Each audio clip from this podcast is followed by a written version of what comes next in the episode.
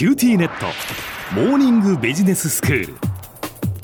今日の講師は九州大学ビジネススクールで世界の経営環境の変化について研究なさっている村藤功先生です。よろしくお願いします。よろしくお願いします。先生今日はどういうお話でしょうか？今日は先端技術の導入とデジタル化の話をしたいと思います。はい。あのデジタル庁って知ってます？ええ菅総理はこの間デジタル庁を作るぞみたいなことを言ったじゃないですか、ええ。日本って2000年に IT 基本法とかね、2013年に政府 CIO 室とか作ってねええ。ぼちぼちとその政府をあのデジタル化しようというようなことはしてきたんですよ。はい。だけど省庁がみんな勝手にやっててねちょっと省庁を総合してプロジェクトを推進するようなねそういう役所が必要なんじゃないのということでデジタル庁を作ろうと。はいなんか小浜さんあの役所関係の手続きであの困ったこととかもっとこうなったらいいなって思ったことないです？うーん。あのそれこそ今回その新型コロナウイルスで例えば給付金をもらったりするのも、あデジタル化がなかなかやっぱ進んでないんだなっていうのはすごくこう感じましたね。で私自身もそれこそマイナンバーカードを作っていなかった。で作ってない人結構周りにも多くて。で作ろうっていざ作ろうスマホでもできるからって言って今度作ったはいいけれども受け取りはやっぱり本人が行かないといけないっていうことでうん。うん子どもたちも連れていかかないといけないんですよね。そうそうそうそうそう。そのデジタルでできるようになりましたって言ってるのに、ええ。なんか機械買わなきゃとか、デジタルで手続きした後に向こうが手作業で、えーやってる途中でなんか証明書を取りに役所に行かなきゃいけないとか、うん。トラブル多かったですよね。そうですね。でそれを窓口にほとんど行かないでんできると、全然行かないでできるようになったら、まあ素晴らしいですよね。はいはい。で総務省なんか思ってるのはクラウドに一つシステムを乗っけてね都道府県だって市町村だってみんな似たようなことやってるんでね。クラウドの中のその総務省が標準的に作ったシステムをみんなで使ってくれればね楽なんじゃないのと。でもそうすると今まで自治体にくっついてシステムなんか導入してた会社としてはね突然売り上げがなくなっちゃったりするんでね。多分相当抵抗すると。いうことは想定されてるんですけど、はい。まあ、これからそういう戦いがあの起こってくるとうん。いうことですよね。で一方でね AI だとか 5G だとかいろんなものがあの起こってるじゃないですか。ええで汎用 CPU と AI 半導体の違いって知ってます？え何ですか？インテル入ってるってことは知ってます？ああはいはい知ってます。なんかパソコンにインテルが入ってると。ええ。インテルの半導体が入ってるとでこれってその汎用半導体って言ってねはい。何にでも使える半導体だったんですよ。ほんほんほん。でも最近 AI 半導体だとかねうん。5G 半導体だとかねはい。特別な目的のためにだけ特にあの作られてる半導体っていうのが開発されてきてね。うん。でもうあのインテルいらないと汎用半導体なんかもういらないって言われ始めて。で AI 半導体であの誰が強いのかっていうとね Google とか NVIDIA で NVIDIA ってあのこの間ソフトバンクが ARM っていうイギリスの会社買ったという話があったと思うんですけど、ええ。これで何したかっていうとあの NVIDIA に ARM を買収させてソフトバンクが NVIDIA をちょっと持つと。はい。でソフトバンク的に言うと NVIDIA の AI 半導体があのこれからとても大事なんでね 5G 半導体なんていうのもねクアルコムだとかファーウェイあたりがね強いんですよ。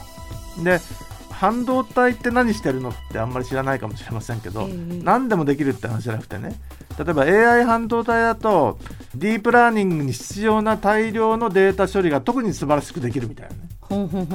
ことを AI 半導体に強い Google だとか NVIDIA あたりはできると。なるほど。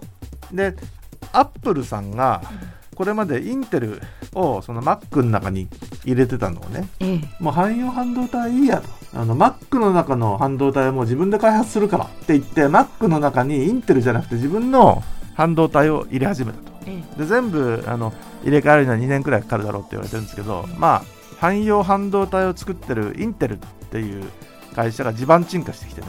えはい。専用半導体のあの会社の時代になりつつあると。うんそれで 5G 今そのスマホなんかが 4G から 5G はい。に移行するみたいな話があるじゃないですか。ええそれでその 5G のその基地局、えーアメリカがそのファーウェイ使うなみたいなこと言ってノキアだとかじゃあエレクソン使わなきゃいけないのみたいな話があるでしょ。はい。であの1万人に対して中国は14.1機 5G 基地局を持ってるんですけど、ええ。っと、アメリカは4.1機くらいしか持ってないんですよ。中国の方が進んでるんですよ。うん。で日本もとても遅れてるんです。あのね日本って 4G の基地局は66万局あるんですけどえ 5G はねこれから作るけど2023年になっても7万局くらいしかできないだろうみたいな。なんで遅れてるかっていうとええ。オリンピックの準備やっててねはい。総務省がその電波の割り当てだとかねその電波の割り当て調整をしてる時間がちゃんとなくてねそれで遅れまくったとあそういうことなんですか。世界に比べてあまりにも遅れてるもんでね。ええ。とりあえずその 4G の基地局を 5G に転用しようみたいな。うん。ただその転用できないこともないんだけど 5G の特徴として速度だとか同時接続みたいなのがあるんですけど、え速度は転用だと速くならないんですよ。同時接続はできるようになる。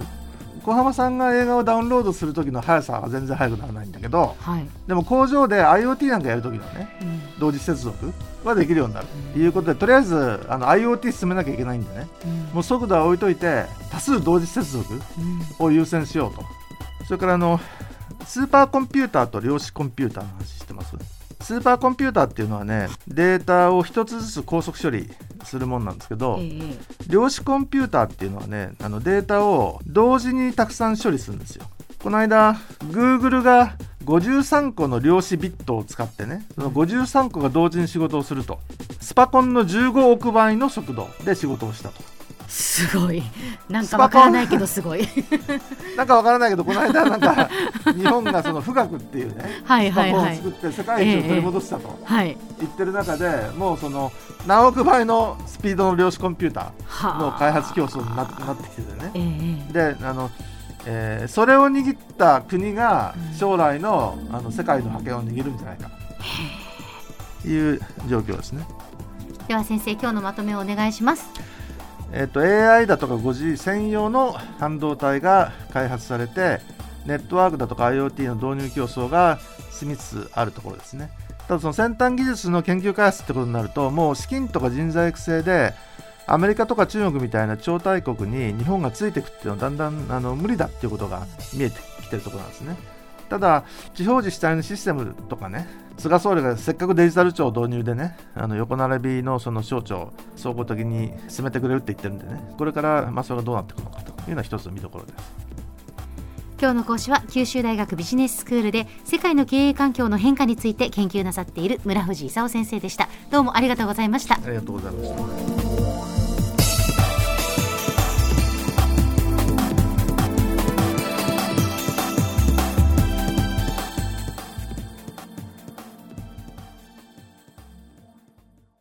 QTnet。 BBIQ にしてから毎日必ず実家の父と母からビデオ電話がかかってくる。元気？で毎日だからそう変わんないよ。痩せたか？で毎日だからそんなに変わってないって。早く子離れしてくれ。